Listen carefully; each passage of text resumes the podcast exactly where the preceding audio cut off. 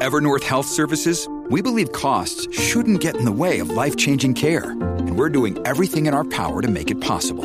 Behavioral health solutions that also keep your projections at their best? It's possible. Pharmacy benefits that benefit your bottom line? It's possible. Complex specialty care that cares about your ROI? It's possible. Because we're already doing it. All while saving businesses billions. That's Wonder made possible. Learn more at evernorth.com/wonder.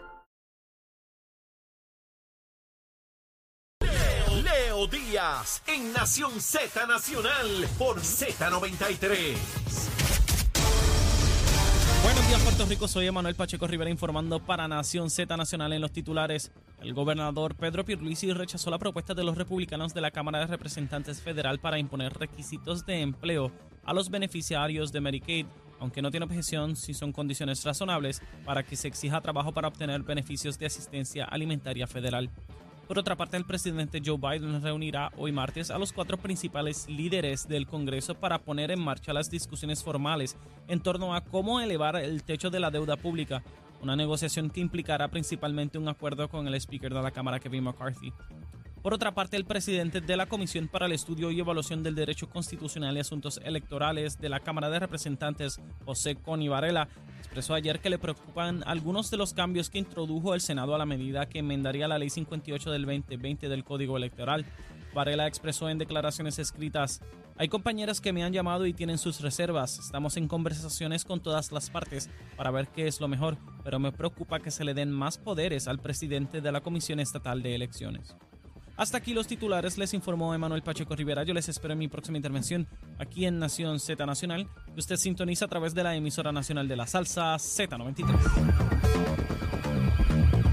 Él es Leo Díaz. que venimos bajando, mire, chévere, aceleradamente. Na- Nación Z Nacional por la Z. Nuestra última media hora de Nación Z Nacional, mis amigos, soy Leo Díaz, estamos a través de Z93, la emisora nacional de la salsa, la aplicación La Música y nuestra página de Facebook de Nación Z con el senador William Villafañe. William, ¿qué hay de almuerzo? Cuéntame. Unas chuletitas a la jardinera con arroz con maíz, un poquito de aguacate y tostones de pan. Eh, a rayo, este hombre ha disparado ese menú ahí. Bueno, yo me atraganté, Wi- William. Eso está sabroso. Chuletita Ese hay que buscarlo. ese a que la buscarlo. jardinera, mi hermano. Sí.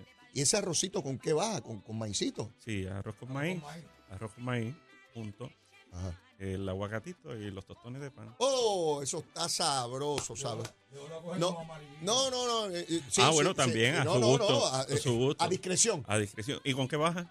No, le- no le preguntes a Chero con qué baja, que, que olvídate, hoy es martes, William. ¿Sabes que es un menú aparte? Tú a Chero le preguntas eso el viernes, pero el martes no, porque no llegamos a, a- a cerrar la semana. Hay que meterle, dice, hay que Bueno, meterle. pues un cordialito. Ah, bueno, ok, el- el- después que lo ambientes, él, Sí, él- él baja. sí, después sí, que lo sí. ambientes. Sí, después que le dé una ambientadita, él, él llega. Oye, mira, este está llegando por las alertas que tenemos de los medios de comunicación otra tragedia relacionada con la violencia de género.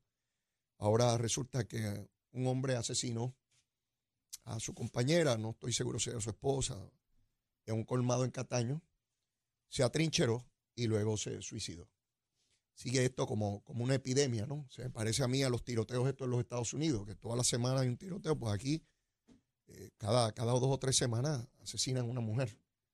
Y, y de verdad que esto es una cosa tenebrosa, William. Este, mientras estamos hablando tú y yo, hay otra mujer sentenciada a muerte dentro de varias semanas.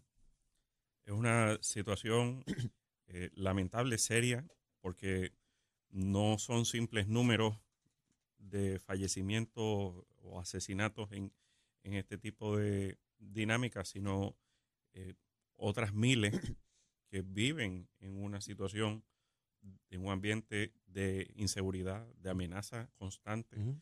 Eh, y, quién vive así, qué calidad de vida es esa. Así que eh, tenemos que hacer más como no solamente como gobierno, como, como sociedad completa.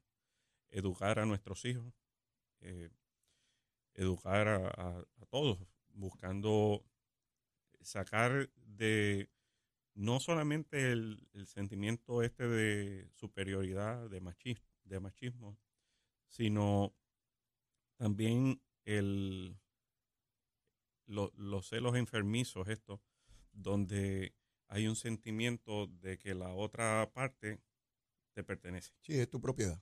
Y eso, y eso no, puede, no puede ser. Complejo, problema complejo. Eh, no, no es tu propiedad. Es otro ser humano totalmente libre. Eso tiene que asimilarse, eso tiene que entenderse. Eh, y cuando se termina, se termina. y, eso tenemos nosotros que buscar, enseñarle a nuestros hijos, enseñarle a todos, eh, para que vaya cambiando, vaya cambiando esa percepción de que porque una vez se amaron, ya uno le pertenece al otro. Claro. no es así. Eh, William, está la noticia corriendo en términos de que los republicanos están pidiendo que para las ayudas de Medicaid haya algún tipo de trabajo, ¿verdad? Que la persona tenga que trabajar. El gobernador de Puerto Rico dice que esta persona pues necesita la ayuda para la salud y no puede estar condicionado a trabajo. Sin embargo, dice que podría estar dispuesto a escuchar algo que no sea irrazonable, que no sea una cosa que, prohíba o, inhabilite a la persona a tener los servicios. ¿Cuál es tu parecer? Sí, eh, pues precisamente el, el, sistema federal en casi su totalidad, desde mi punto de vista, necesita grandes reformas. Mm, eh, aquí a veces hablamos de cómo operan los municipios, de cómo opera el gobierno estatal y y, todo el mundo da, la vasta mayoría da por sentado entonces de que el gobierno federal es lo que debemos emular y que, el que, es todo eficiencia. A mí me parece que el gobierno federal en su gran dimensión eh, tiene gravísimas fallas. Ahora, el, en nuestro caso como sociedad, este tipo de, de recorte puede significar, este tipo de ajuste puede significar grandes recortes que afecten entonces los servicios médicos que se ofrecen a nuestra población.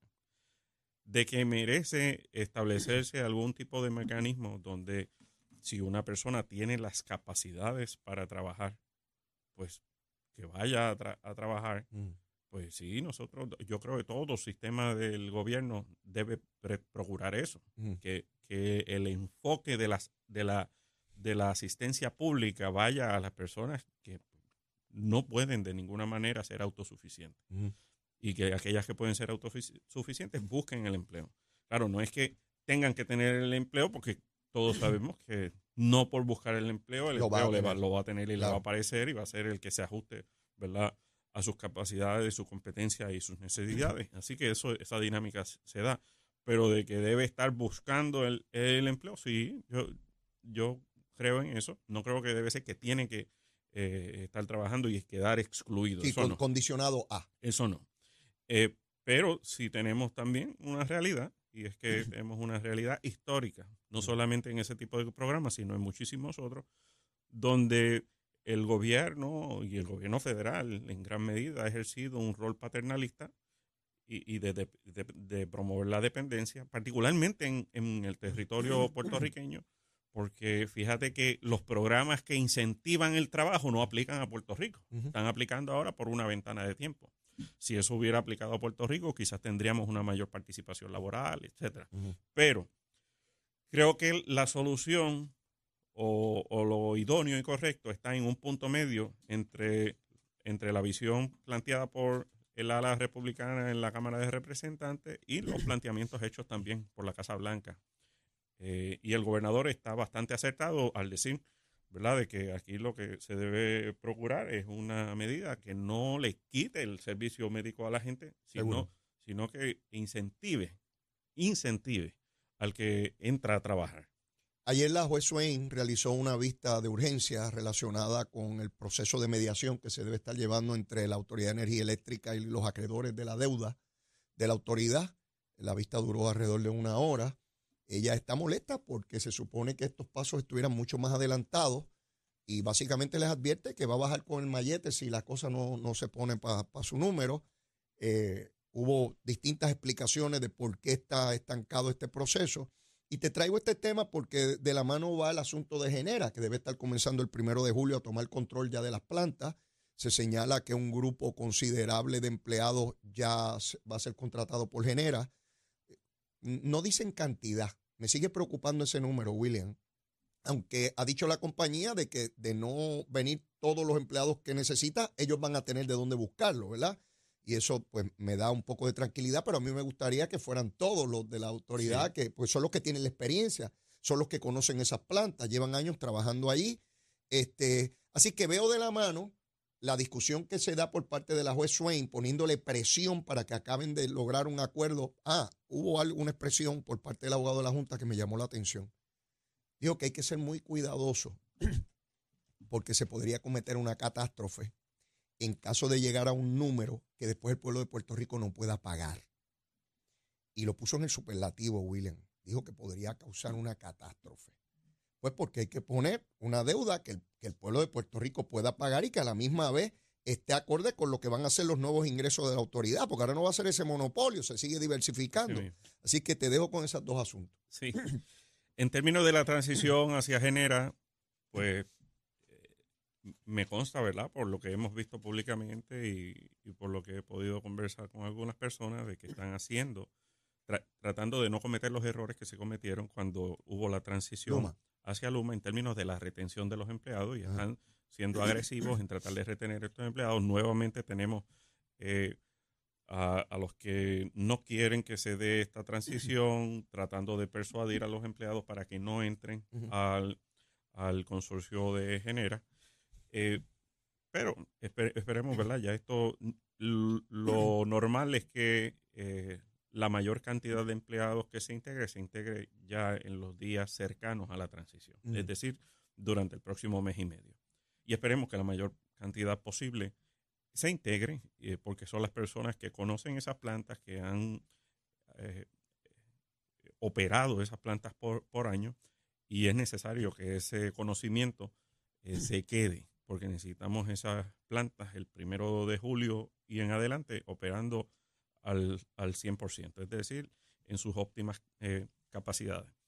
En el caso del proceso que se lleva en, en, el tribunal, es un proceso eh, que se da simultáneamente eh, mientras se da esta transición, es importante porque está en los toques finales del acuerdo y, y, y trata sobre lo que va a tocar a los abonados del sistema pagar para saldar lo que a final de cuentas se trance como deuda. Y si algo está vigente en esa discusión y negociación, es que a final de cuentas lo que, te, lo que toque debe ser algo absorbible por, por la gente, por los, los, los abonados del sistema, los clientes, y, y no ser algo nocivo para la sostenibilidad económica de Puerto Rico. Así que, eh, y, ya pues han, habido unas determinaciones en términos de que no era una deuda asegurada, entre otras cosas, que son beneficiosas para eh, los argumentos de Puerto Rico representados por el gobierno y, la Junta. Debemos esperar, porque la expectativa era que esto concluyera este verano, debemos esperar que la jueza imponga mayores rigores para que se cumpla con las fechas trazadas. Eso significaría que una vez concluya ese procedimiento y una vez se llegue a esa transacción, lo que proceda sean los ajustes, si, si hay que hacer algún ajuste en términos de la tarifa por parte del negociado de, energía. Esperemos que sea lo menos eh, posible en ese, en ese final acuerdo y que no sea de gran impacto a la economía puertorriqueña y que podamos tener por un lado, una tarifa eh, justa y razonable, y por otro lado, en términos de la transacción con Genera, eh, la continuidad de, la operación en el área de la generación con el beneficio de que esta nueva empresa se asegure de la transformación y renovación de nuestras plantas. Quiero pasar a otro tema y es que el alcalde de Trujillo Alto el pasado miércoles se le él mismo admite que vino en conocimiento de una querella por hostigamiento sexual que le radica una policía municipal de, su propio municipio, de Trujillo Alto. No es hasta el viernes que en el programa La Comay se da a la luz pública este asunto. Ayer en este programa eh, planteamos que el alcalde tenía que dar cara y explicar este asunto. Y al igual que el representante Orlando Aponte, pretendió que esto quedara bajo la mesa. Ayer emitió un comunicado admitiendo que en efecto tiene una querella radicada que se está atendiendo como corresponde y que no le pregunten nada más porque no va a hablar nada más de esto. Sí. Eh, al día de hoy yo no he visto ni he escuchado a ninguna organización feminista reclamando en Trujillo Alto como le hacían a Héctor O'Neill para sacarlo de la alcaldía. No he visto a ningún líder del Partido Popular pedir alguna explicación sobre esto, de qué se trata. Y parecería ser que otra vez la doble vara, William. Cuando se Sí. trata de algún estadista señalado, tiene que explicar a la saciedad, tiene que renunciar, tiene que largarse. En un caso tan severo como este, ya hemos visto que una mujer acaba de ser asesinada en Cataño. Y entonces este alcalde pretende con un comunicado de prensa que lo dejen tranquilo y que le den espacio. Tú no has visto ni un solo periodista indagar si en el municipio había un protocolo de hostigamiento sexual, si se ha activado ese protocolo de hostigamiento sexual, si se ha, eh, como parte de ese protocolo, si se ha creado esa barrera eh, de supervisión eh, lineal del alcalde hacia la policía municipal para no intervenir con la, con la empleada que es policía municipal. Mencionaste las organizaciones que se hacen llamar feministas y defensoras de, de la mujer contra la violencia doméstica, que no han dicho ni Y no dijeron nada en el caso de Orlando Aponte tampoco. no lo dijeron. La eh, que pretendía, la señora que pretendía dirigir la Procuraduría de las Mujeres, eh, que con su silencio me da la razón en términos de del voto que, que emití, eh, donde ni en el caso de Orlando Ponte, ni en este caso tampoco ha dicho ni ji. Ujú. Así que hay que se retrata nuestra realidad, donde estas entidades, estas organizaciones y estos discursos se utilizan de manera con propósito político y no con el propósito honesto de lograr un mejor ambiente seguro para la mujer puertorriqueña. En el caso de del alcalde, bueno, aquí lo que hay que cumplir es que, que se lleven a cabo los procedimientos establecidos en ley para que se proteja a la denunciante en este caso y que si a final de cuentas se investigue a- eh, gubernamentalmente y políticamente.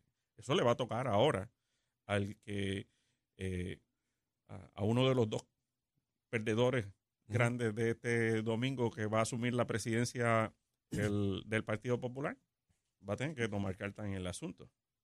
Eh, no, no crea que esto es un chichichijá. Tan pronto, Ningún líder, ningún tan líder del pronto le Partido toque, Popular. va a tener que salir a, de- a decir qué va a hacer con el alcalde de Trujillo Alto. ningún líder. Y obviamente aquí no estamos eh, jamás adjudicando la controversia. Estamos hablando de la alegación. Cuando hay una alegación de una posible víctima, hay que tomar todas las salvaguardas que corresponde. Y muy bien tú lo señalas. Yo esperaría que llegara un ejército de periodistas a decirle al alcalde, mire, usted tiene que dar cara y usted tiene que explicar aquí qué se está haciendo, cómo se está haciendo. No veo ningún interés de conocer a la víctima. En el caso de Guainabo, era conocer la víctima, cuál era la circunstancia, toda una investigación Todo rigurosa, las unidades Todo. investigativas, pero aquí no, aquí no pasa es nada. la vara, es la vara. La vara. Y te digo, este alcalde no lleva un año allí. No. Llega sustituyendo a uno convicto por corrupción. Otra vez el rayo cayendo en el mismo sitio dos veces. Como Agua Buena, que primero había un alcalde popular corrupto y después llega uno PNP corrupto. Sí. Sí, en el mismo municipio, uno detrás del otro. Y, y yo voy a estar bien pendiente a esto porque no puede ser que somos intolerantes al hostigamiento sexual, excepto De- dependiendo quién lo dependiendo- haga. no, no, no. dependiendo quién lo haga, No, ¿verdad? no. Ahí Y, y de nuevo, no, no estamos adjudicando si, si ocurrió o no ocurrió. eso no es, lo sabemos. Es qué es lo que procede Exacto. y dónde están los que se supone que actúen Ajá. para que lo que procede ocurra. Exactamente. William, no tengo tiempo para más. Será Siempre hasta el martes que viene. Así es que nada, que disfrute el resto de semana. Gracias a ti por la participación. Sí. Bueno, mis amigos, y antes de despedir el programa, vamos a ver lo que está en el tiempo y el tránsito. Vamos con Emanuel Pacheco. Buenos días Puerto Rico, soy Emanuel Pacheco Rivera con la información sobre el tránsito. A esta hora de la mañana ya ha reducido el tapón en la gran mayoría de las carreteras principales del área metro. Sin embargo, aún se mantiene ataponada la autopista José de Diego desde el área de Bucanán hasta Torrey en la salida hacia el Expreso Las Américas. Igualmente la carretera número 2 en el cruce de la Virgencita y en Candelaria en Toa Baja y más adelante entre Santa Rosa y Caparra. También la 165 entre Cataño y Guaynabo en la intersección con la PR22, así como algunos tramos de la 176, 177 y la 199 en Cupey. Por otra parte, la autopista Luisa Ferré entre Montelledra y la zona del Centro Médico en Río Piedras y más al sur en Caguas. Ahora pasamos al informe del tiempo. El Servicio Nacional de Meteorología pronostica para hoy la entrada de aguaceros desde el sureste temprano en la mañana y durante la tarde estos mismos aguaceros se estarán moviendo hacia el noroeste de Puerto Rico trayendo tronadas y aguaceros aislados. Los vientos estarán del sureste de 10 a 20 millas por hora con variaciones por la brisa marina. Las temperaturas estarán alcanzando los bajos 80 grados en las zonas montañosas y los 90 grados en las zonas costeras, con los índices de calor superando los 100 grados para el norte. Para los bañistas y navegantes, sepas que en el mar los vientos estarán del este de leves a moderados, de alrededor de 18 nudos y el oleaje estará de 5 pies para las aguas del Atlántico. También existe riesgo moderado de corrientes marinas para las playas del norte y noreste de Puerto Rico y Culebra, y el riesgo será bajo para el resto de las playas locales. Hasta aquí el tiempo les informó Emanuel Pacheco Rivera. Yo les espero mañana en otra edición de Nación Z y Nación Z Nacional que usted sintoniza a través de la emisora nacional de la salsa Z93.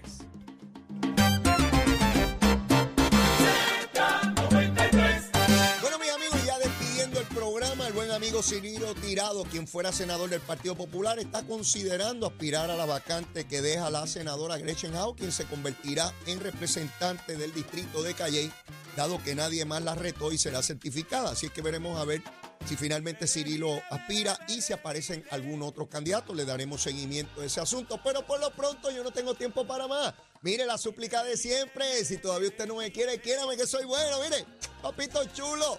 Y si ya me quiere, quiérame más. Vamos a seguirnos queriendo a todos por ahí para abajo. Mire, besitos en el cutis para todos. Que Dios me los bendiga. Será hasta mañana. Llévatela, chero. La Z